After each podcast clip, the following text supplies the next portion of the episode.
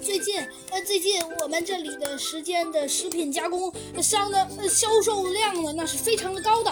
呃，猴子警长，不过经过销商的车队经常半夜来这里送货，但是，呃，但是为了为了缓解提供货的压力，呃，我们广场里规定呢，必须得先打预付款才能才能才能进入货单。不过呢，此事。呃，都由我们那位马马先生来一手操办。刚开始还挺顺利，可是可是从从可是从上次我把那个马马马马先生的儿子马小宝雇佣以后，呃，可是马大宝就就开始找好多经销商来来找到法定代理人。并且还责问我为什么为什么广场里收了那么多预付款，然后给了进货单，却不让进货。哎，你说这也太不容易了吧？不过不仅这样，他们还派他们还派去司机，呃，白等了一晚，结果却被告知没货。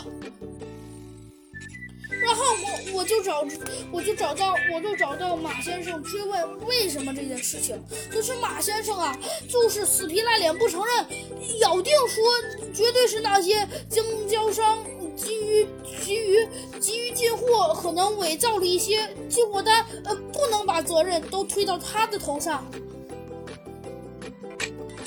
但是但是但是，我就拿出了食品进货单，那上面上有鲜红的大印，就可以说明应该是真的。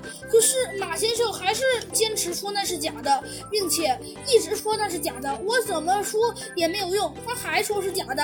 然后，但是我一直追问，他就支支吾吾的说不出来了。就这样，我就我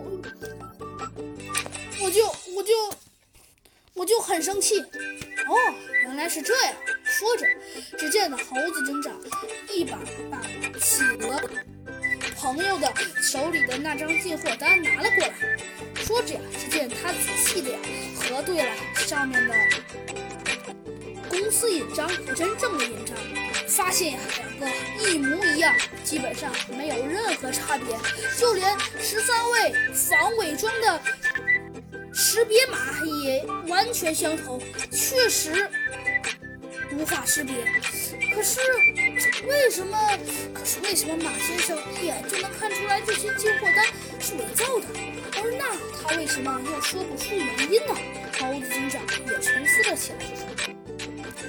哎，完了！就在这时，企鹅先生的朋友说了：“哎，看，这次我们算是亏了，不仅要要要得罪经销商，有可能连马主任也要一起得罪。”就在这时，只见那猴子警长突然眼睛一亮，哎，我好像知道怎么回事了。企鹅先生的朋友，啊！只见那企鹅先生的朋友吃了一惊，问道：“呃，怎么回事？”